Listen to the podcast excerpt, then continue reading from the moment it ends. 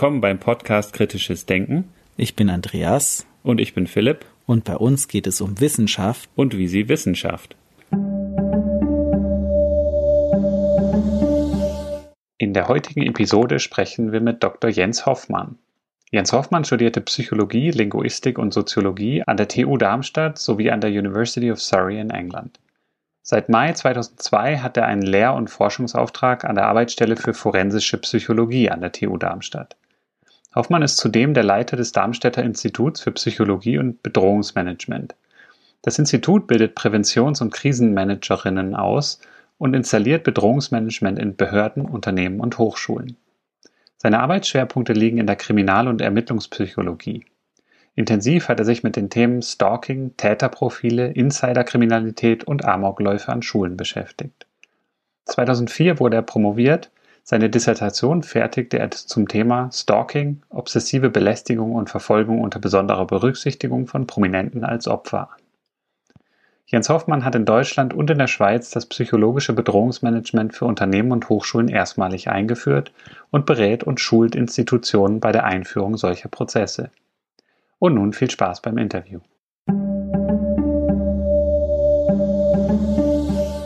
Herzlich willkommen im Kritisches Denken Podcast Jens Hoffmann. Sie sind Kriminalpsychologe und ich bin eigentlich auf Sie aufmerksam geworden oder habe Sie in Erinnerung behalten. Da hatte ich noch das Doktorat gemacht an der ETH in Zürich und da gab es, ich glaube, von der Personalabteilung veranstalteten Seminar. Das hat mich irgendwie interessiert und zwar ging es da um den Umgang mit schwierigen Persönlichkeiten. Das war so ein eintägiges Seminar, das haben sie gehalten. Und das ist mir sehr in Erinnerung geblieben. Da haben sie verschiedene Persönlichkeitsstile und die extremen Ausprägungen davon beschrieben und wie das auch zu Problemen im Arbeitsleben, im Alltag führen kann. Das haben sie sehr schön geschildert und zwar auch sehr eindrücklich. Und ich habe die Unterlagen tatsächlich behalten und habe sie immer wieder rausgekramt. Habe natürlich auch, das können Sie sich wahrscheinlich vorstellen, diverse Leute aus meinem Umfeld dann gleich in einigen Beschreibungen sehr gut wiedererkannt. Und im nächsten Satz haben sie dann gesagt, solche Leute findet man dann oft dort und dort. Da habe ich gedacht, genau, ja, da arbeitet die Person, wunderbar, passt. Also war dann überzeugt, dass da ist was dran, es ist interessant. Hat jetzt so mit meinem Berufsalltag wenig zu tun, primär, aber da kommen wir sicherlich auch drauf zu sprechen. Eigentlich gibt es diese schwierigen Persönlichkeiten ja überall in gewissen Ausprägungen und man hat sicherlich in irgendeiner Form und zu irgendeinem Zeitpunkt mit ihnen zu tun. Von daher betrifft es eigentlich in gewissem Ausmaß uns alle. Von daher denke ich, wäre das ein guter Einstieg. Sie haben auch vor fünf Jahren ein populärwissenschaftliches, kann man das so sagen, populärwissenschaftliches Buch ja. geschrieben, und zwar Menschen in Schlüsseln. Ein Kriminalpsychologe erklärt, wie man spezielle Analyse- und Pro Profiling-Techniken im Alltag nutzt. Und das ist natürlich die Verbindung Analyse- und Profiling-Techniken aus der Kriminalpsychologie, aber auf den Alltag angewandt. Vielleicht können Sie da mal ganz kurz so erklären, was da Ihr Background ist, was Sie beruflich machen und wie das so mit dem Alltag von Menschen, unseren Zuhörern, Zuhörerinnen zusammenhängt. Mhm. Ja, ich bin Kriminalpsychologe von Haus aus und äh, habe Psychologie studiert und ich kam mit der Thema Kriminalpsychologie. Ähm, das hat sich so entwickelt. Ich hatte damals beim ZDF als Nachrichtenredakteur gearbeitet neben meinem Studium. Und das haben dann die Moderatorinnen und Moderatoren mitbekommen und die haben dann gesagt, guck mal Jens, da unten, da schleicht einer rum und das äh, Sendebetriebsgebäude beim ZDF. Äh, oder ich bekomme diese komischen Schreiben, sehr merkwürdigen Schreiben von sehr merkwürdigen Menschen. Und das hatte mich so fasziniert, dass ich mich stärker auch damit beschäftigt habe, was gibt es eigentlich für Bandbreiten von menschlichen Verhalten. Und äh, so bin ich auch zu dem Thema der Persönlichkeitsstile gekommen und habe dann eben mich immer mehr darin vertieft, äh, habe das auch ja, in der praktischen Fallarbeit beispielsweise, dann auch im, im Kontakt mit Menschen ja mehr und mehr dazugelernt. Und ich kann sagen, dass es ein Thema ist, welches auf eine gewisse Art und Weise ja, man kann es eigentlich gar nicht, sag ich mal, auskosten, weil es gibt immer wieder neue Bereiche, neue Aspekte, auch neue Forschung. Und man kann es eben auch nutzen, um konstruktiv mit anderen Menschen umzugehen. Genau, also es, es geht nicht nur darum, wenn man jetzt hört Kriminalpsychologie, um Straftäter, Amoktäter, schwierige Ausprägungen von verschiedenen Persönlichkeitsstilen. Einige können Sie uns gleich vielleicht noch ein bisschen näher bringen, sondern auch wirklich, Sie sagen, konstruktive Zusammenarbeit. Und unser Podcast, da geht es ja um kritisches Denken, kritisches Denken im Austausch mit anderen Menschen aber zum anderen natürlich auch selbstkritisches Denken, das heißt Auseinandersetzen mit sich selber und diese verschiedenen Persönlichkeitsstile. Das ist, denke ich, auch eine natürliche Reaktion, wenn, wenn man jetzt so ein Seminar zum Beispiel besucht, dass man überlegt, was bin ich denn selber? Mhm. Was kann man denn da selber auch über sich lernen? Man kann sich, wenn man sich mit den Persönlichkeitsstilen auseinandersetzt äh, und die verschiedenen Persönlichkeitsstile auch kennt, und da gibt es dann Überlappungen, dann entdeckt man manchmal auch einiges bei sich selbst. Also mir ging das so beispielsweise. Und das führt potenziell natürlich dann auch zu einer Selbstaufklärung. Die große Gefahr ist, wenn man sich mit dieser Thematik beschäftigt, dass das sehr schnell auch vereinfacht wahrgenommen wird. Also dass man so eine Schubladisierung hat. Also da ist der Typ und der Typ und der Typ. Das ist aber vereinfachend. Also da ist das mit der Erfahrung sehr schnell gemacht, auch jetzt in Seminaren oder äh, auch bei Vorträgen, dass die Falle ist, dass ich das dann als zu einfach wahrnehme. Und da habe ich auch von der Fallanalyse vom BKA gelernt. Äh, ich hatte das Glück gehabt, mit einer Kollegin damals Ende der 90er Jahre beim Bundeskriminalamt ein, ein Buch zu schreiben über Täterprofilerstellung. Und da gab es diese Unterscheidung die ursprünglich dem FBI entliehen ist, zwischen der Handschrift einer Person und dem Modus operandi.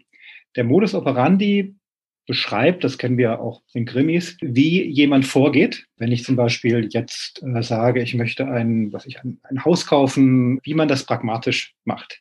Das verrät wenig über uns selbst. Dahingegen der sogenannte Begriff der Handschrift, Signature im Original von den Kollegen vom FBI, die sich dann die Frage stellen, was macht jemand, was er nicht tun müsste?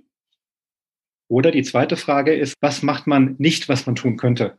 Das klingt vielleicht jetzt ein bisschen kompliziert, aber wenn man sich darauf einlässt, ist es ein guter Blick eben auch auf Persönlichkeitseigenschaften. Und äh, über diesen Weg, einmal mit den Moderatoren und diesem ungewöhnlichen Verhalten und eben dann auch mit der verhaltensorientierten Betrachtung aus dem Profiling oder der operativen Fallanalyse, das hat mich beides sehr geprägt. Sie haben auch gesagt, ja schon, das ist so ein bisschen dem FBI entlehnt. Und in Ihrem Buch kann man ja auch so ein bisschen die Entstehungsgeschichte von dieser Konzeption der Persönlichkeitsstile lesen. Vielleicht können Sie da noch ein bisschen weiter ausholen, wo kommen diese Persönlichkeitsstile her? Was ist da so die Forschungsgrundlage, die empirische Grundlage für diese Einteilung?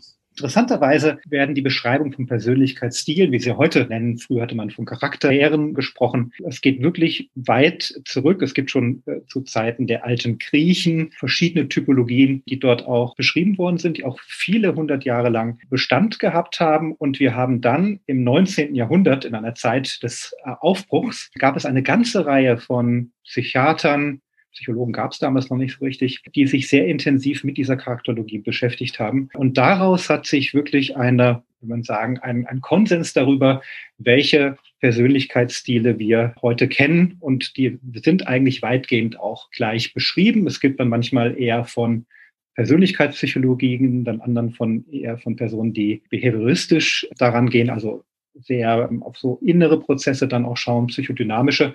Aber am Ende kommen sie immer wieder, und das finde ich auch faszinierend, mit verschiedenen Blickwinkeln auf die gleichen Persönlichkeitstypen oder Stile.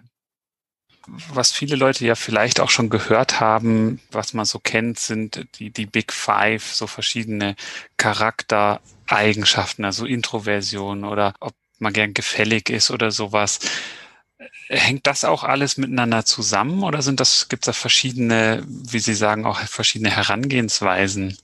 Genau, die Big Five sind ja fünf Faktoren, die sich dort oder, oder Dimensionen fest etabliert sind und universal sind. Diese Big Five werden zum Beispiel häufig genutzt in Personalabteilungen. Sie haben aber eine Begrenzung dahingehend, dass sie nicht auf die vertieften Charakterologien referieren. Also sie sind gewissermaßen etwas abstrakter.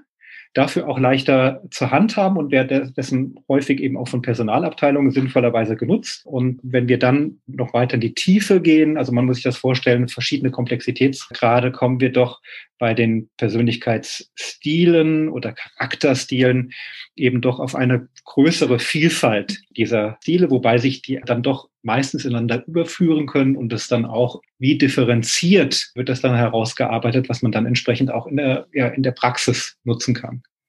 Mich würde interessieren eben auch tatsächlich von den Forschungsmethoden bei diesem Big Five. Das war ja ein lexikalischer Ansatz, wo man dann einfach angenommen hat, dass sich Beschreibungen, Charaktereigenschaften von Personen in der Sprache abbilden und man hat dann mit einer Faktorenanalyse geschaut, wie clustern dann diese Ideen zusammen. Wie, wie funktioniert es bei den Persönlichkeitsstilen, die, die Forschungsmethoden? Wie wird das beforscht? Die APA, also die amerikanische Verband der Psychologen, die geben immer neue Ausgaben heraus über einen längeren Zeitraum, bei dem diese Forschungsarbeiten zu den verschiedenen Persönlichkeitsstilen oder Persönlichkeitstypen immer aktualisiert werden, was es für neue Forschungsbestände gibt. Und das führt dazu, dass es zwar ein detaillierteres Wissen gibt, aber es gibt, sage ich mal, selten sehr neue Überraschungen dabei. Es gibt manchmal auch Fragen, etwa wenn wir dann auch schauen, welche Persönlichkeitsstile sind vielleicht doch auch stärker, vielleicht physiologisch geprägt, wie die angstfreie Persönlichkeit, äh, die manchmal auch als psychopathische Persönlichkeit beschrieben wird. Aber dennoch ist das Grundverständnis eigentlich relativ universell, wobei natürlich auch, wenn jetzt eher mit einer lernpsychologischen Perspektive man auf andere Aspekte schaut als bei anderen Persönlichkeitsmodellen. Also das ist auch etwas, was nicht sagt, ähm, da gibt's widersprüchliche Modelle, sondern eher verschiedene Blickwinkel, so muss man sich das vorstellen. Wie ist der Bezug von den Persönlichkeitsstilen zu den Persönlichkeitsstörungen? Wie kann man das beschreiben? Persönlichkeitsstörungen sind dadurch definiert, dass sie eine solche häufig starre Ausprägung haben, dass es dazu führt, dass die betroffene Person selbst immer wieder in Schwierigkeiten gerät oder sich vielleicht auch selbst äh, schädigt, ohne es zu merken, beispielsweise im Sozialverhalten. Und die Persönlichkeitsstile sind auf einem Niveau, wie man mit anderen Personen umgeht und andere Personen auch einschätzen kann. Das heißt, das eine geht mehr mit den Persönlichkeitsstörungen etwas ins Pathologische. Kennen wir zum Beispiel, wenn wir eine narzisstische Persönlichkeit haben, die das sehr stark ausgeprägt ist, die sind dann häufig sehr schnell gekränkt und dann kommen wieder Konflikte wir haben zum Beispiel die dramatische Persönlichkeit, die sehr emotional ist, sich sehr gerne darstellt, manchmal auch verführerisch ist.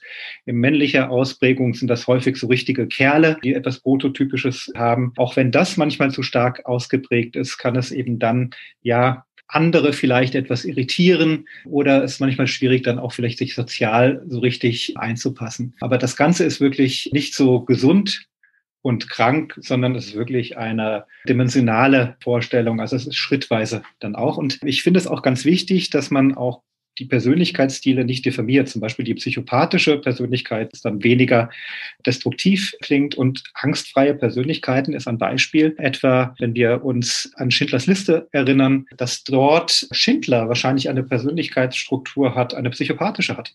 Und Schindler, das äh, lesen wir auch von Überlebten, Leute, die Schindler kannten, das war kein feiner Mensch. Das war jemand, der durchaus auch von den jüdischen Menschen auch Sachen benommen hat. Interessanterweise hat sich in den letzten Jahren herausgestellt, dass seine Frau eine viel größere Rolle gespielt hat. Aber das ist trotzdem ein, ein Mann gewesen, der schwierig auch war und problematisch war, aber der trotzdem Leben gerettet hat. Und das finde ich auch so faszinierend oder interessant daran, dass wir so rauskommen aus einem gut-böse Dualismus psychopathische Persönlichkeiten in manchen Situationen eben auch besondere Fähigkeiten oder Kompetenzen aufweisen, wie jetzt zum Beispiel in Auseinandersetzungen, in kriegerischen Konflikten oder ähnlichem. Genau, das ist der äh, Gedanke auch der amerikanischen Kollegen und Freunde, der Reed Milloy und Kollegen. Die haben eigentlich dann gesagt, na ja, die braucht man vielleicht. Wir sind ja Gruppenwesen und unsere Helden und Kriegen, die mussten ja Anführer sein. Und die mussten auch dann ja nach vorne stürmen, so dass wir hier, was wir heute als pathologisch, der Begriff Psychopath ist ja wirklich schon fast beleidigend, ein anderes Verständnis haben, sondern dass in unserer Geschichte äh, eben auch die angstfreie oder psychopathische Persönlichkeit auch ihre Rolle hat, wobei sie natürlich dann immer wieder auch in Schwierigkeiten geraten kann. Es gibt eine Studie, wo versucht wurde, die Persönlichkeitsstile in verschiedenen Ländern zu untersuchen. Und es gab dort auch eine Studie bei Eskimo-Völkern. Und da wurde immer gefragt, also der psychopathische Stil wurde beschrieben, ob die den kennen in den verschiedenen Kulturen. Und die waren eigentlich bei fast allen Kulturen bekannt. Und bei den Eskimos gibt es diese Episode, die geschildert wird, dass die dann gesagt haben, ja, den kennen wir auch, die fallen nur häufig in Eislöcher. Das war offenbar eine Andeutung, dass die es manchmal übertreiben und dann äh, von den anderen gewissermaßen da reingeschlupst wurden. Also das finde ich auch eine ganz interessante Anekdote, die aber auch eine gewisse Wahrheit hat wahrscheinlich.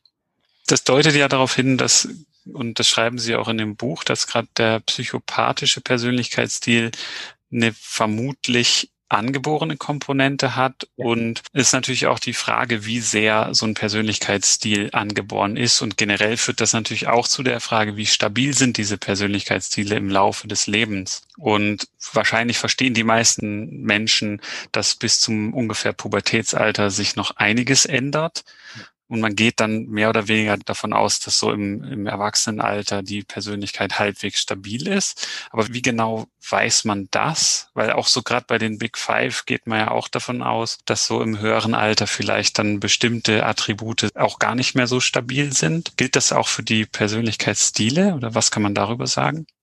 Ich bin der Überzeugung, dass A, es gibt diese Veränderungen auch. Wir wissen zum Beispiel, dass Menschen im höheren Alter etwas vorsichtiger sind, was vielleicht auch die Persönlichkeitsstile, die Ausprägung mitbestimmen kann. Ich glaube aber, dass der Kern der Persönlichkeit, also die meisten von uns haben ein oder zwei Persönlichkeitsstile, die bleiben doch bei uns. Und das gelingt vielen Menschen, auch im höheren Alter vielleicht, so mittleren Lebensalter, man beginnt über sich nachzudenken. Oder vielleicht auch mal mit anderen spricht und aber fragt, was nimmst du eigentlich an mir wahr? Und ich glaube, da gibt es das Potenzial, das ist meine feste Überzeugung, dass durch die Reflexion wir dann auch mit unserer Persönlichkeit anders umgehen können und vielleicht uns auch da verändern. Also wir werden kein ganz anderer, das sollte vielleicht auch gar nicht sein, aber das doch mit mehr Lebenserfahrung, wenn die reflektiert wird, wenn man sich dafür interessiert, man doch durch den Umgang mit seiner Persönlichkeit doch Veränderungen wahrnehmen kann. Ich kann mir auch vorstellen, dass es immer so davon auch abhängt, auf was man schaut. Ich weiß es bei den Persönlichkeitsstörungen, dass die sehr verhaltensnah definiert worden sind, um eine gute Inter-Rater-Objektivität zu gewährleisten. Also dass verschiedene Psychiater sozusagen zum selben Ergebnis kommen können und sagen können, das ist jetzt eine, was weiß ich, emotional instabile Persönlichkeitsstörung. Und diese verhaltensnahe Definition führt aber dann dazu, dass die Stabilität von diesen Kriterien eher gering ist über die Zeit. Aber das dahinterliegende Muster, dass eine Person immer wieder sozusagen die Welt durch eine bestimmte Brille sieht, das ist wahrscheinlich schon eher was Beständigeres. Also das beobachtbare Verhalten ist ja auch viel von Situationen und Lebensumständen und so weiter mit beeinflusst. Und deshalb ist es manchmal auch schwerer, das so, glaube ich, von der Stabilität her so zu definieren, dass man das gut erfassen kann.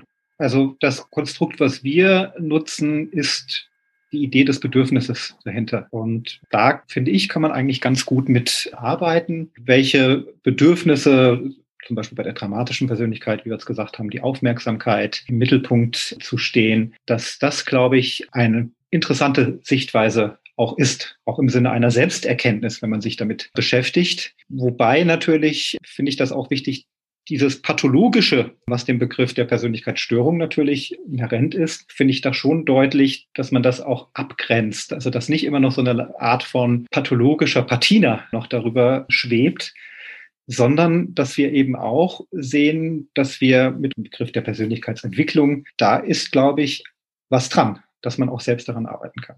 Dieser Begriff ist aber auch schwierig, inwiefern eine Persönlichkeit gestört sein kann also, weil Sie ja auch gesagt haben, es ist eigentlich ein, ein Kontinuum, eine Dimension und ab einem gewissen Punkt wird man einfach sagen, da ist es jetzt schwierig und belastend für das Umfeld oder die Betroffene. Aber eigentlich, wenn ich das richtig verstehe, ist ja eine Persönlichkeitsstörung eine Lösung der Person für eine schwierige Interaktionssituation.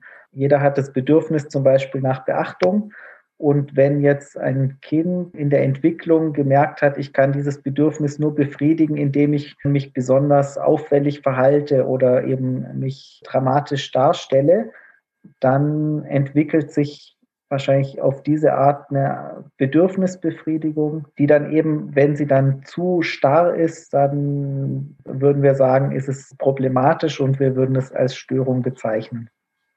Das ist ein sehr behavioristischer Blickwinkel, der auch, finde ich, gut und zulässig ist, dass wir ja so eine Art von Adaption haben, was dahinter steckt. Ich glaube aber, dass die Persönlichkeitsstile noch auch äh, eine größere Breite und Auffächerung haben, wo beispielsweise auch manche psychodynamischen Gedanken und ich finde, dass man die Verhaltenspsychologie und die psychodynamischen Sachen, die haben sich ja früher ganz erbittert bekämpft, die Lager. Das hat sich glücklicherweise auch, finde ich, weitgehend sind diese früheren äh, Feindlichkeiten, wenn man so will, diese Ideologien nicht mehr so vorhanden und äh, man kann eben dann auch mit diesen verschiedenen Blickwinkeln auf Persönlichkeit, das Behavioristische oder das Psychodynamische, vielleicht auch einen umfasseren Blick gewinnen. Also ich glaube, das lohnt sich, dass man nicht einem Persönlichkeitsmodell alleine nur drauf schaut, sondern auch sieht, mit welchem Blickwinkel schaue ich denn gerade auf andere Menschen. Genau, und Andreas hatte ja auch gerade schon angesprochen, im Umgang mit dem sozialen Umfeld. Und wenn ich mich zurückerinnere an das Seminar, was ich bei Ihnen besucht hatte, da ging es ja auch um Umgang mit schwierigen Persönlichkeiten. Das setzt ja immer irgendeine Form von Interaktion voraus. Und vielleicht können wir jetzt mal so auch ein paar von den Persönlichkeitsstilen noch benennen. Einige haben Sie ja schon genannt, aber so, dass man sich vorstellen kann, was sind so die Dimensionen, die man da aufspannen kann und zu was für Problemen kann das führen. Zum Beispiel, Sie haben ja gesagt, schon Schindler als Modell quasi für den Psychopathen, die angstfreie Persönlichkeit. Aber da gibt es ja noch eine ganze Reihe andere.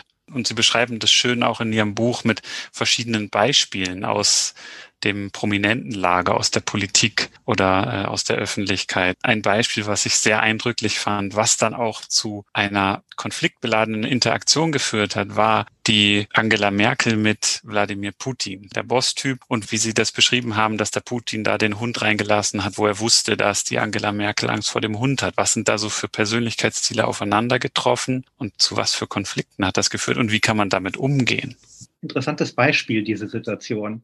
Der Putin ist ja eine Persönlichkeitsstil, den wir als dominanten Persönlichkeitsstil bezeichnen. Die dominante Persönlichkeit ist zum Beispiel sehr wettbewerbsorientiert. Da fährt man auch mal gerne die Ellenbogen heraus und, das kann man bei Putin auch sehr gut sehen, dass sich klein machen bei diesem Typus eigentlich nicht lohnt, weil dann wird man nicht mehr ernst genommen oder wird sogar auch verspottet. Und diese Situation, die Sie angesprochen haben, war ja ein Treffen von Putin und Merkel, die ja beide sich auch unterhalten können. Putin kann Deutsch als ehemaliger Agent auch und Frau Merkel kann eben auch durch ihre Schulbildung Russisch, so dass die beiden auch miteinander sprechen können, ohne dass noch andere Übersetzer im Raum sein müssen. Und in dieser Situation, die beide in einem Raum saßen, hat Putin einen sehr großen Hund hineingelassen vor den laufenden Kamera, wohl wissend, er hatte diesen Geheimdienst-Hintergrund, dass Merkel als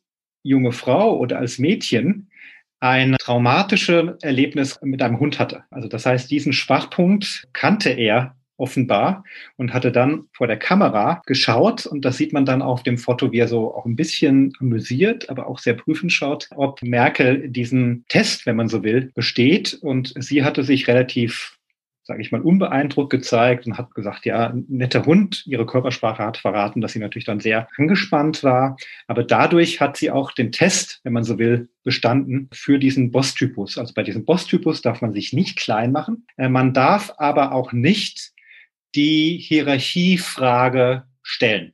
Man kann die einmal stellen. Wenn man damit durchkommt, okay. Aber wenn nicht, dann wird man auch von diesem Boss-Typ, sage ich mal, fertig gemacht. Und das war immer interessant, weil wir uns, meine Kollegen und ich, auch gesagt haben, irgendwas gibt es ja noch zwischen Narzissmus und dem anderen. Und da haben wir in der Literatur diesen Boss-Typ kennengelernt. Und der, finde ich, hilft sehr weiter, auch in der eigenen Fallarbeit im Umgang mit anderen Persönlichkeiten. Und die Frau Merkel ist ja eher ein wachsamer Persönlichkeitstyp. Ja fand es auch noch sehr spannend, dass sie da so schlagfertig dann reagiert hat in der Situation. Ich weiß nicht mehr genau in ihrem Buch die Stelle, dass sie dann gesagt hat, ich hoffe, der frisst keine Journalisten oder irgend sowas in der Art. Ja, genau. Auch hier finde ich das auch von Frau Merkel beeindruckend, wie sie es geschafft hat, diese Situation zu meistern. Ich, ich weiß es nicht, ob es bei dem Beraterstäben eben auch solche Vorbereitungen gibt auf der Persönlichkeitsebene. Ich habe das mal versucht rauszufinden. Eine Freundin von mir ist Journalistin seit vielen Jahren, auch in einem Hauptstadtstudio in Deutschland. Und sie hatte gesagt, sie glaubt eben nicht, dass es solche Briefings gibt, was mich dann persönlich auch überrascht hatte, weil das ja eigentlich ein Wissen ist, was man ja relativ gut nutzen kann. Äh, was man auch mit dem Distant Profiling, es wurde beispielsweise auch eingesetzt bei Friedensverhandlungen vor einigen Jahrzehnten zwischen Israel und Ägypten, wo sehr genau auch in der Vorbereitung die verschiedenen Persönlichkeitsstile, der Sadat wollte äh, unbedingt Weltruhm erringen durch einen Friedensvertrag, wohingegen der Beginn, der war so ein bisschen, sage ich mal, wachsam, paranoid und sehr auf Details ausgerichtet und die eigentlich Charaktere, die es wahrscheinlich nicht leicht haben und wie es dann auch gelungen wurde durch die Persönlichkeitspsychologie, durch Berater, die auch dieses Wissen hatten, eben dann diesen Friedensvertrag mitzugestalten ich finde es auch schwer vorstellbar, dass da nicht gebrieft wird, wenn dieses Wissen nutzbar ist. Habe ich auch Halbwissen at best aus einer Fernsehreportage, wie im, im Umkreis des amerikanischen Präsidenten da Informationen gesammelt werden für Meetings und er da bis ins kleinste Detail gebrieft würde, wobei beim momentanen Präsidenten kann man skeptisch sein, wie genau er da hinhören würde. Aber das wäre vielleicht eine gute Überleitung, auch nochmal zu dem narzisstischen Persönlichkeitsstil überzugehen. Ich bin da auch kein Experte, aber es hat man auch aus der Presse mitbekommen, dass bei der Wahl von Donald Trump Psychologen vor der Kamera, obwohl sie sagen, man sollte das vielleicht nicht so anhand von Videos oder auf, auf die Distanz einordnen, aber haben ihn, glaube ich, schon so eher als narzisstischen Typus eingeschätzt. Vielleicht können Sie zu dem Typus Narzisst noch ein bisschen was erzählen. Die narzisstische Persönlichkeit hat eben das Bedürfnis nach Bewunderung. Das ist für sie ganz wichtig. Und auf der anderen Seite steht die Kränkbarkeit. Das heißt, wenn wir mit einer narzisstischen Persönlichkeit zu tun haben, gibt es immer diese beiden Elemente. Und das klafft scheinbar manchmal auseinander, weil man stellt sich jemand vor und ist sehr charismatisch. Und wenn vielleicht eine kritische kleine Bemerkung dazu kommt, ist er auf einmal wütend vielleicht oder äh, kommt etwas aus dem Konzept. Und da zeigt sich bei dem Bedürfnis der narzisstischen Persönlichkeit, dass eben die Bewunderung, es gibt stabile narzisstische Persönlichkeiten, die so von sich durchdrungen sind von ihrer Grandiosität, dass man die relativ wenig erschüttern kann. Manche oder viele narzisstische Persönlichkeiten durch ihre Kränkbarkeit fallen die auf. Das hat man beispielsweise, was ich, man hat da jemanden im Unternehmen, der eine große Rolle hat und narzisstische Persönlichkeiten erzählen sehr viel über sich selbst und ihre Erfolge und was sie so gemacht haben. Und wenn dann manchmal eine, vielleicht ein Einwurf kommt, der eine andere Meinung vertritt, ist das immer wieder auch verblüffend, wie eine narzisstische Persönlichkeit dann irritiert wird, vielleicht das Ganze versucht zu ignorieren oder eben auch sehr wütend wirkt. Und da zeigt sich eben auch die Dynamik, die dahinter steht. Es gibt interessanterweise noch eine zweite Ausprägung der narzisstischen Persönlichkeit, der sogenannte stumme Narzisst. Das sind auch Menschen, die ihre Gedanken von Grandiosität, ich möchte etwas Besonderes sein, hegen und pflegen, aber gleichzeitig sehr unsicher sind. Das sind Menschen, die eben dann auch anfällig sind für Depressionen, wie manche auch offensive Narzissten auch. Aber das sind auch Fälle, die wir beispielsweise bei den sogenannten Schulamoklaufen gesehen haben, dass dort eher verdeckte Grandiosität äh, stattfindet, die eben dann durch eine Gewalttat manchmal versucht, etwas Besonderes zu machen. Also das hat uns vor einigen Jahren dann beschäftigt, als es ja diese Art von Taten häufiger gab. Ja, und das haben wir auch mit Kollegen aus verschiedenen Ländern, die haben das auch berichtet. Das wäre ein Beispiel, natürlich jetzt ein extremes Beispiel, für den stummen Narzissten, der eher schüchtern wirkt, aber die Grandiosität spielt bei ihm eine ganz große Rolle und macht ihn verletzbar. Deswegen sind viele defensive narzisstische Persönlichkeiten auch unglückliche Menschen. Aber oft sind ja Narzissten auch sehr erfolgreiche Personen. Ich erinnere mich von Gerhard Dammann, äh, gibt es das Buch Narzissten, Egomanen, Psychopathen in den Führungsetagen. Mhm. Da ist ja was dran, dass das auch erfolgreiche Menschen häufig sind oder beziehungsweise in führende Positionen gelangen. Ja, die kämpfen sich dann durch. Also die haben wirklich diesen großen Wunsch, da nach oben zu kommen. Und sie haben dann häufig auch die Durchsetzungskraft oder vielleicht kann man auch sagen, manchmal die Skrupellosigkeit, sich dann durchzusetzen. Das ist eben die problematische Seite von Narzissten, wenn es sein kann. Wenn man eine Führungspersönlichkeit ist, eine normale Persönlichkeit, Führungspersönlichkeit ist ein bestimmten Schuss Narzissmus auch ganz in Ordnung, aber es ist dann problematisch immer, wenn er zu extrem wird. Das sehen wir wirklich immer wieder auch in Organisationen. Das kann wirklich problematisch sein für den Einzelnen, aber es kann auch wirklich ganze Organisationen erschüttern. Deswegen Menschen in einer Machtposition können eben viel erreichen, aber auch viel kaputt machen. Wie geht man als Mitarbeiter mit einem narzisstischen oder psychopathischen Vorgesetzten um? Wie verhält man sich da?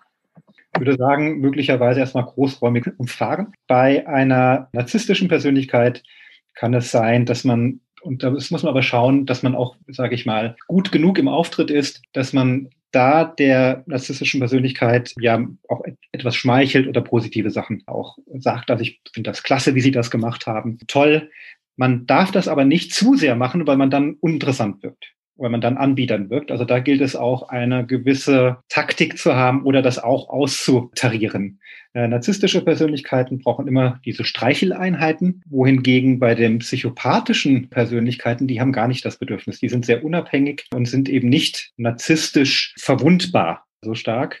Und bei diesem Persönlichkeitstypus, bei dem Psychopathen, gilt es eben gegenzuhalten, aber auch sich selbst zu schützen. Ich frage mich schon auch, wenn ich die Persönlichkeitsstile lese und ihre Beschreibungen davon, dann wirkt das natürlich oft sehr überzeugend und klar, aber Sie schreiben ja auch selber, es braucht sehr viel Erfahrung, damit man diese Einschätzung treffen kann. Und eine adäquate Reaktion auf bestimmte Extremausprägungen von schwierigen Persönlichkeitsmerkmalen bedarf ja mitunter dann sehr unterschiedlichen Verhaltensweisen, wie man damit produktiv, konstruktiv oder in einer Art und Weise umgeht, dass es nicht zu größeren Problemen führt. Aber ich könnte mir vorstellen, dass im Normalfall Otto Normalverbraucher diese Erfahrung nicht hat und selbst wenn ich jetzt das Wissen um die verschiedenen Persönlichkeitsziele habe, dann fehlt mir doch die Erfahrung, dass ich das sicher einschätzen kann und daraus einen guten Umgang ableiten kann. Und da wäre natürlich die Frage, wie, wie verhalte ich mich da? Weil zum Beispiel, wenn das im Arbeitsumfeld passiert, nicht jedes Unternehmen hat irgendwie so eine, so eine Bedrohungsmanagementstelle. Sie selber bieten das ja an, in ihrem Institut für Psychologie und Bedrohungsmanagement dann solche Fälle auch zu bearbeiten. Aber was würden Sie jemandem empfehlen, der das Gefühl hat, dass doch so eine schwierige Person im Umfeld ist und aber Schwierigkeiten hat, damit umzugehen? Ich denke, eine gute Idee ist, Rat zu suchen, vielleicht auch, dass man sich zusammensetzt und das Ganze mal versucht zu beleuchten. Mit der entsprechenden Person? Nee, erstmal ohne. Und da mal schauen, was wirklich die große Gefahr ist, wenn man diese Persönlichkeitsstile Bücher darüber liest, dass man vorschnell diese Einordnung macht und dann eben versucht, sich dem anzunähern. Und da immer auch die Frage zu stellen, was ich ja schon kurz erwähnt hatte, was spricht eigentlich dagegen? Das ist nämlich die Frage, die macht am wenigsten Spaß. Weil wir mögen eben diese Sachen, die uns unterstützen in unserer Meinung. Und dieses Gegenbürsten, das habe ich meinem Kollegen Ebert von äh, Grote mit ihm gelernt, Polizeipsychologin früher, das haben wir uns wirklich angewöhnt. Auch, und das ist auch ein Tipp, den ich gut geben kann. Und das ist eben dann auch, dass man versucht, genau mal dagegen zu schauen, weil wirklich, wirklich die große Gefahr ist, dass man sonst Menschen sehr schnell einordnet. Und das Zweite ist eben, dass diese Persönlichkeitsstile sich überlappen, ineinander übergehen können. Und ich denke, wenn man das mit im Hinterkopf hat, kann man sich dann auch annähern. Oder man kann auch sagen, ich kann jetzt zum momentanen Zeitpunkt, da fehlen mir vielleicht die Informationen oder es zeigt sich auch gar nicht so gerade deutlich, kann ich das auch gar nicht sagen. Dass man das als wichtige Option für sich auch hält, weil ich sage, ich, ich kann es jetzt momentan einfach nicht sagen, ich habe zu wenig Informationen. Kann es auch sein, dass manchmal Personen schwierig sind, einfach in einem bestimmten Kontext, dass es vielleicht kein Verhaltensmuster ist, was sich in jeder Situation oder in jedem Zusammenhang dann auch entsprechend zeigt. Also jemand, der nicht unbedingt eine extreme Ausprägung hat äh, bezüglich dem einen oder anderen Persönlichkeitsstil, der sich relativ flexibel verhalten kann und trotzdem in manchen Situationen vielleicht schwierig ist für andere oder im Umgang eine Herausforderung darstellt. Also da ist ein wichtiges Element eben der Stress, weil Stress dazu führt, dass Menschen äh, eben, dass ja die Kampf- oder Fluchtreaktion ähm, nicht mehr so gut denken können und manchmal auch vielleicht Verhaltensweisen zeigen oder aggressiv sind, weil sie eben durch einen Stress oder eine Belastung diese Bürde haben und das Verhalten zeigen. Und das ist ein ganz wichtiger Punkt, finde ich, den Sie angesprochen haben, dass man schaut, ist das jetzt wirklich von der Persönlichkeit kommend oder ist das eben etwas, wo noch andere Aspekte eine Rolle spielen, wie beispielsweise Krise. Und deswegen ist so, gab ja damals diese Fernsehserie Lie to Me, wo es auch um eine ganz schnelle Einschätzung geht. Bei den Persönlichkeitsstilen muss man da wirklich keine Hüftschüsse machen, sondern sich wirklich auch damit auseinandersetzen mit der Person. Bin auch ein großer Freund, äh, mache das äh, beispielsweise auch bei beispielsweise bei Unternehmen, wenn es um bestimmte wichtige Positionen gibt, die auch sicherheitsrelevant sind, beispielsweise dann auch Persönlichkeitstests einzusetzen. Das ist etwas, was gut normiert ist, was man eben dann auch mit heranziehen kann. Also, also wirklich Persönlichkeitsstil, also nicht die pathologischen Ausprägungen. Und wir machen das wirklich regelmäßig in manchen sicherheitsrelevanten Bereichen, geben natürlich dann auf Wunsch den Personen, mit denen wir dieses Assessment unterzogen haben, immer auch Rückmeldung. Das kann ja auch dann für Sie interessant sein. Bei den Unternehmen ist ja oft auch interessant zu wissen, wie ist die Integrität von einer Person, die in einem Unternehmen arbeitet. Dazu haben Sie ja auch ein Instrument entwickelt. Genau, es ist etwas, was überraschend ist, was uns damals auch überrascht hat. Man kann Integrität messen. Wir haben vor, ich denke, es waren ungefähr 15 Jahre äh, entfernt, haben wir Rüdiger Wilmer, auch ein psychologischer Kollege und ich haben gesagt, wir machen mal so einen Integritätstest. Äh, wir wussten glücklicherweise nicht, wie aufwendig das ist, weil sonst hätten wir es äh, gleich sein gelassen. Hat uns mehrere Jahre beschäftigt gehabt. Und das war auch etwas, was ich eigentlich mir gar nicht so vorher vorgestellt hat, dass Integrität doch ein Faktor ist, den man, sage ich mal, beschreiben und äh, messen kann. Und diese Integritätstests gibt einige Testverfahren, wo man Aussagen zustimmt, also relativ offene, zum Beispiel jeder würde, äh, wenn dort Geld liegt, dann auch das Geld nehmen. Einige, die das machen.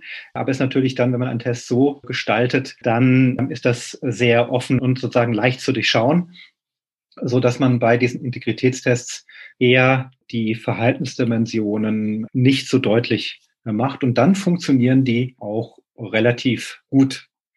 Äh, ich muss gestehen, dass als wir dieses Thema Integrität aus der amerikanischen äh, Literatur gesagt haben, wir wollen das auch mal hier probieren, der Rüdiger Wilmer und ich, hatten wir gar nicht damit gerechnet, wie viel Gegenwind das erzeugt hatte. Wir waren auch etwas erschüttert, wir waren da etwas naiv, aber das war etwas, was damals ja als anrüchig oder vielleicht auch als problematisch erscheint, wo man immer drauf auch äh, schauen sollte. Und äh, dann kam ein Journalist, der hat gesagt, ja, ich möchte gerne einen Bericht machen. Der kam vom russischen Fernsehen und der hatte dann ein Interview mit uns geführt und war ein bisschen komisch, dass er die Kamera immer auf die Fragen dann auch gerichtet hatte und hat dann das Gespräch gemacht und haben wir gefragt, können wir vielleicht dann auch, wenn es einen Bericht gibt, auch eine, Kopie davon bekommen? Das wird uns auch mal äh, interessieren. Da hat er gesagt, ja, ja, gar kein Problem. Was ich dann rausgestellt hatte, also wir haben versucht, ihn zu erreichen. Seine Nummer war abgemeldet. Die E-Mail war dann auch nicht mehr gültig, wo wir uns auch gefragt haben, Vielleicht war das kein russischer Journalist, sondern vielleicht hat er auch eine andere Idee äh, gehabt. Wir haben irgendwie ein bisschen auch den Kopf zusammengesteckt und gesagt, hm, naja, vielleicht waren das auch Versuch, Wissen abzuschöpfen. Äh, und da haben wir dann auch auf unsere demütige Seite gekommen und gesagt, wir wissen auch, wir sind da wahrscheinlich auch gerade in, in eine Falle reingeraten mit dieser Erfahrung. Und das ist natürlich dann auch immer noch zu sagen, dass man, ja, hm, das kann einem jeden auch passieren. Und das finde ich ganz wichtig, wenn man jetzt beim Thema Integrität oder Betrug und Manipulation ist, die Beschämung von den Betroffenen ist häufig sehr hoch und dass wir dann eben auch da Menschen mit unterstützen. Was wir total gerne machen, ist eben dann bei der Auswahl zu helfen und äh, dann mit diesem Integritätstest, aber auch mit den Persönlichkeitsstilen, das auch zu nutzen bei der Personalauswahl in diesem Sicherheitsbereich. Also das ist immer etwas, was wir sehr spannend und interessant finden. Beim Thema Manipulation, da haben wahrscheinlich, könnte ich mir vorstellen, auch viele Hörerinnen und Hörer eigene Erfahrungen. Jetzt nicht primär damit, dass man gerne andere Leute manipuliert, aber man hat vielleicht manchmal das Gefühl, dass man manipuliert wird. Und da schreiben Sie ja auch dann in Ihrem Buch zum Teil, dass der Mensch so evolutiv sich entwickelt hat, dass er bestimmte nicht integre oder manipulative Signale detektieren kann, weil es auch wichtig ist für das menschliche Zusammenleben und dass man da durchaus auch auf seinen gesunden Menschenverstand hören kann, auf die Intuition, auf das Bauchgefühl. Und das finde ich noch interessant. Wie kann man das so ein bisschen strategisch angehen oder wie kann man da sinnvoll drüber nachdenken, wenn man das Gefühl hat, man wird manipuliert? Wie kann man das rauskriegen? Vor allem in Anbetracht der Tatsache, dass wenn man sich so umschaut in unserer Werbewelt, in der Wirtschaftswelt, da kriegt man ja doch den Eindruck, dass da manipuliert wird, bis sich die Balken biegen. Und man hat ja doch selber immer den Eindruck, man ist da selber nicht so besonders anfällig für, aber da täuscht man sich vermutlich auch. Und da haben wir auch mit Nikhil Mukherjee drüber gesprochen, gerade über den gesunden Menschenverstand und wie man sich auch täuschen kann und, und dann auch so Techniken, wie man klar über ein Sachverhalt nachdenken kann und so vielleicht auch ein bisschen dahinter steigen kann mit ein bisschen Abstand, dieses, die Technik Zooming Out oder so, dass man sich über, erstmal überlegt, in welchem Kontext bin ich hier überhaupt und ein bisschen auf die Bremse treten, weil in der Manipulation ist es den Manipulierenden ja dann oft recht, wenn so Sachen schnell entschieden werden und die eigenen Interessen so schnell durchgebracht werden und dann die kritischen Aspekte vielleicht schnell nur beiseite geschoben werden. Was können Sie da aus Ihrer Perspektive noch sagen? Also einmal das Bauchgefühl, das gute alte Bauchgefühl, äh, wenn sich das regt, das sollte man nicht zur Seite schieben. Es gibt ja auch in der Forschung der Intuition einige interessante Erkenntnisse. Gavin de Becker, das ist jetzt kein Wissenschaftler, sondern ein äh, Sicherheitsexperte, der hat sich sehr intensiv damit beschäftigt und äh, der sagt zum Beispiel, Intuition ist nicht, wenn ich etwas über etwas nachgrüble, sondern wenn etwas jetzt erscheint. Also ich habe ein plötzliches Gefühl und habe nicht drüber gegrübelt. Und das finde ich sehr hilfreich und auch die Idee der Intuition, dass sie eben ein Warnsystem ist für uns. Und da gibt es eine sehr interessante Anekdote, die ich mal gelesen hatte. Und zwar gab es ein Autorennen, ein sehr rasantes Autorennen und es gab einen Unfall, bei dem zwei der Wagen sich ineinander verkeilt haben. Und ein Fahrer, der noch vor dieser Kurve war, reingefahren und hat plötzlich gebremst, ohne zu sehen, dass hinter der Kurve dieser Unfall war. Und er wurde dann gefragt, was ist passiert in dem Moment? Warum hast du so plötzlich gebremst? Du hast es doch gar nicht sehen können. Das war doch hinter der Kurve, da hast du gar nicht drüber oder hinschauen können. Und er hatte gesagt, es war dieses Gefühl. Und dann hat er das nochmal durchgegangen, man hat das Ganze nochmal durchgesprochen und hat gesagt, okay, geh doch nochmal zurück in die Situation, wo du in diese Kurve gefahren bist und was du da wahrgenommen hast. Und durch diese ähm, Leitung gewissermaßen nochmal diesen Weg oder die Fahrt nochmal zu rekonstruieren, hat er gesagt, ja, mir ist was aufgefallen. Und zwar war das folgendes.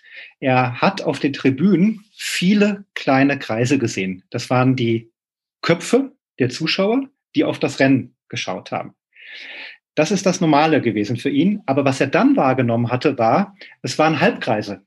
Und diese Halbkreise waren die Zuschauer, die den Unfall hinter der Kurve gesehen haben und dadurch eben dann eine Wahrnehmung des äh, Fahrers, die als Intuition sich ausgebreitet hat. Und das glaube ich, da ist wirklich was dran, dass Intuition eine sehr schnelle Verarbeitung auch ist, die sich eben dann auch in einem Gefühl von Emotion ausdrückt. Und das ist etwas, wenn wir zum Thema auch Manipulation, Betrug kommen, wo ich drauf achten sollte. Ich glaube, wir, wir haben die Intuition lange nicht genug gewürdigt. Der zweite Aspekt ist ja mit dem Thema Manipulation, Chialdini, dieser Sozialpsychologe, der gezeigt hat, wie man Menschen beeinflussen kann. Erstmal im positiven Sinne. Zum Beispiel, wer A sagt, muss auch B sagen. Und diese Sätze scheinen beispielsweise so tief verankert zu sein, weil wir eben als Menschen zusammenarbeiten müssen, so dass die manchmal dann auch missbraucht werden. Und ich, mir ist das in Erinnerung, eine Teilnehmerin von einem Seminar hatte mir geschildert, sie war in einem Zug,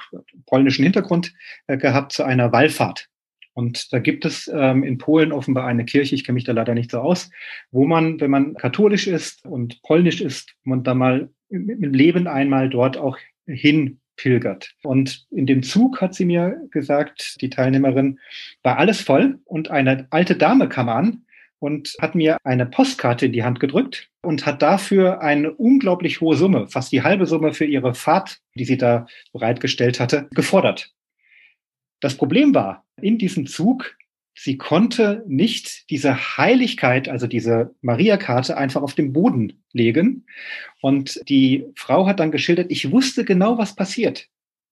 Aber ich musste ihr das Geld geben. Und das zeigt eben, finde ich, die Wirksamkeit dieser sozialen Regeln, die wir haben, die eigentlich prosozial sind, aber wenn man sich mit Betrug beschäftigt, werden diese prosozialen Formen des Zusammenarbeitens eigentlich immer wieder auch genutzt. Und das ist etwas, was mich auch sehr persönlich ärgert. Und deswegen finde ich das auch gut, Chialdini diese Sachen dann auch zu vermitteln, wenn man merkt, diese Strategien werden Manipulation genutzt.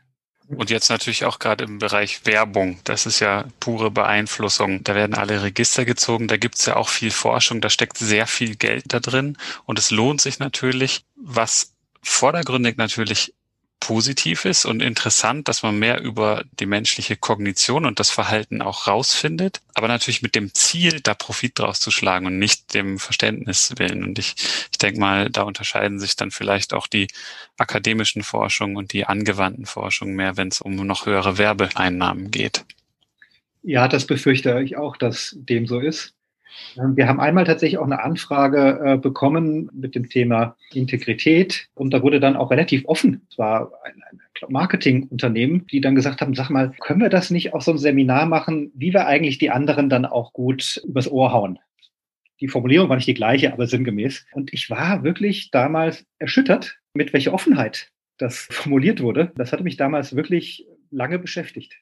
Also das Wissen darum ist natürlich wie bei allem eigentlich ein zweischneidiges Schwert. Wie bei der Atomenergie auch. Man kann es positiv einsetzen und als Energiequelle, man kann es aber auch als Waffe benutzen. Und ich denke mal, das ist bei dem Wissen um die menschliche Psyche und um das Verhalten und um gerade solche Dinge, auf die Menschen intuitiv, unterbewusst anspringen, wo man gar nicht bewusst gegensteuern kann oder nur schwer bewusst übersteuern kann da ist es halt eben so schwer und da tappt man sehr leicht in die Falle, ohne dass man sich selber bewusst darüber ist. Man kriegt vielleicht sogar bewusst noch ein schönes Bild vorgegaukelt, dass man denkt, oh schön, ist ja wie im Urlaub hier und im Hintergrund fließt einem dann das Geld aus der Tasche. Ja, und ich muss auch gestehen, dass diese Manipulation, das ärgert mich immer noch jedes Mal, dass eben diese prosozialen Sachen wirklich so missbraucht werden. Und ich finde, das ist, wirklich etwas Empörendes. Und ja, aber das ist halt ein großes Geschäft natürlich, die Werbung, aber ist trotzdem nicht anständig. Ja, und auch gerade so im, im Zusammenhang kritisches Denken ist ein Wissen darum, wie man selber funktioniert, wie man selber in bestimmte Fallen tappen kann, wie man selber manipulierbar ist, sehr wichtig dass mhm. man Entscheidungen treffen kann vor dem Hintergrund, dass es potenziell positiv formuliert Interessenvertretungen rechts und links gibt. Man könnte negativ auch formulieren überall Lobbyarbeit und Werbung. Ja, und nicht jeder, der mir ein Geschenk macht, macht das, weil er mir was Gutes tun will, sondern das kann auch ein Ausnutzen der symmetrischen Reziprozität sein, die ja in uns allen angelegt ist, die ja, wie Sie sagen, es ist ja was Positives, was Gutes, dass wir Menschen so funktionieren. Wenn mir jemand was Gutes tut, dann will ich das zurückgeben. Ja, und ich finde das, wir haben uns auch mit dem Thema eben Betrüger beschäftigt und die haben häufig ein gutes Gefühl dafür gibt ja auch einige Dokumentationen über Betrüger und man kommt ja immer wieder auch, dass sie eigentlich die gleichen Mechanismen nutzen, wie gerade äh, geschildert. Und ich denke auch da, wie schon angesprochen, dass wir das auch äh, nutzen können. Die Idee äh, finde ich wirklich gut, da auch Aufklärung zu betreiben im Sinne von, dass man da auch eher vielleicht merkt, wenn es komisch wird oder problematisch wird. Das ist ja auch nicht immer schlecht und nicht immer schlecht gemeint. Zum Beispiel Hilfsorganisationen, die verschenken ja auch oft solche Postkarten, äh, mundgemalt oder was auch immer.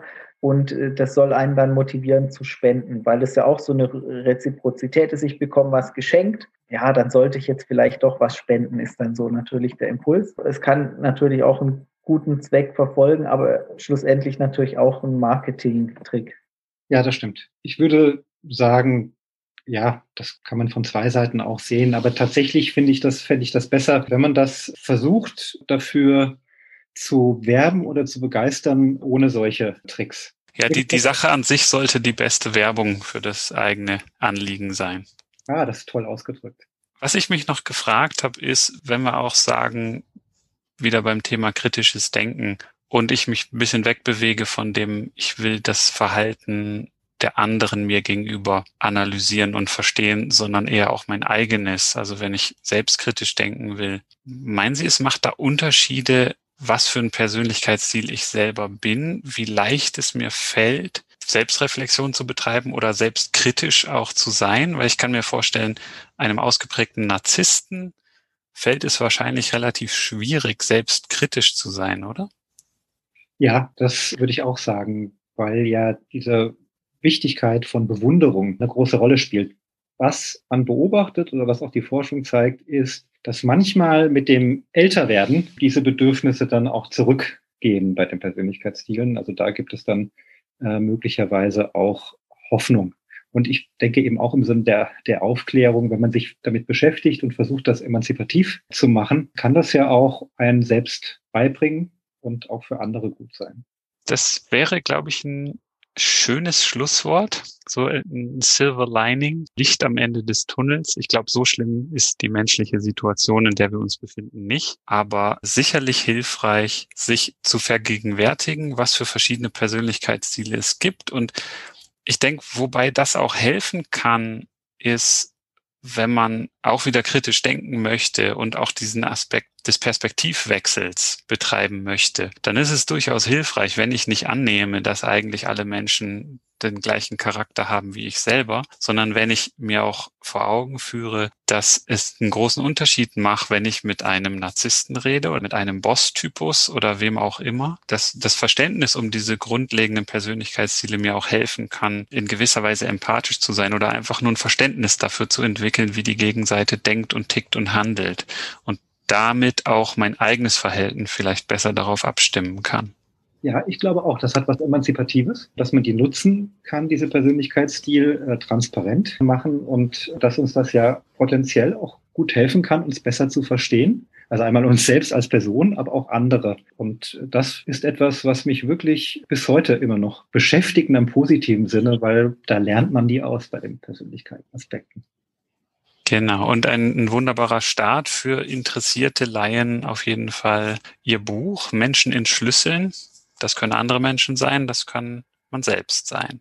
Vielen Dank, Herr Hoffmann, dass Sie uns interessante Einblicke in die Persönlichkeitsstile gegeben haben und in den Umgang und was das für Konsequenzen haben kann für unseren Alltag, für unser Berufsleben, aber sonst auch einfach aus Neugier. Vielen Dank. Vielen Dank für die Einladung und das gute Gespräch. Vielen Dank fürs Zuhören. Wenn euch die Episode gefallen hat, dann empfehlt uns gerne weiter und gebt uns eine 5-Sterne-Bewertung auf dem Podcast-Portal eurer Wahl. Folgt uns auf Twitter, liked uns auf Facebook. Wir freuen uns über Kommentare und Feedback von euch. Und Möglichkeiten, den Podcast zu unterstützen, findet ihr auf der Website.